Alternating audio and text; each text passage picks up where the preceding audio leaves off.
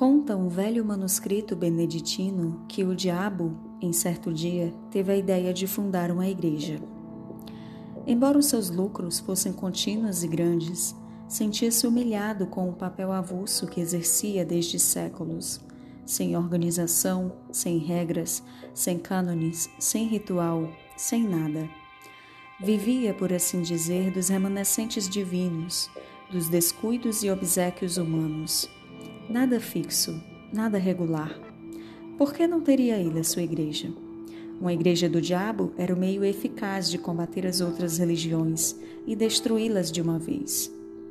Vá, pois, uma igreja, concluiu ele. Escritura contra escritura, breviário contra breviário. Terei a minha missa com vinho e pão à farta, as minhas prédicas, bulas, novenas e todo o demais aparelho eclesiástico. O meu credo será o núcleo universal dos espíritos, a minha igreja, uma tenda de Abraão.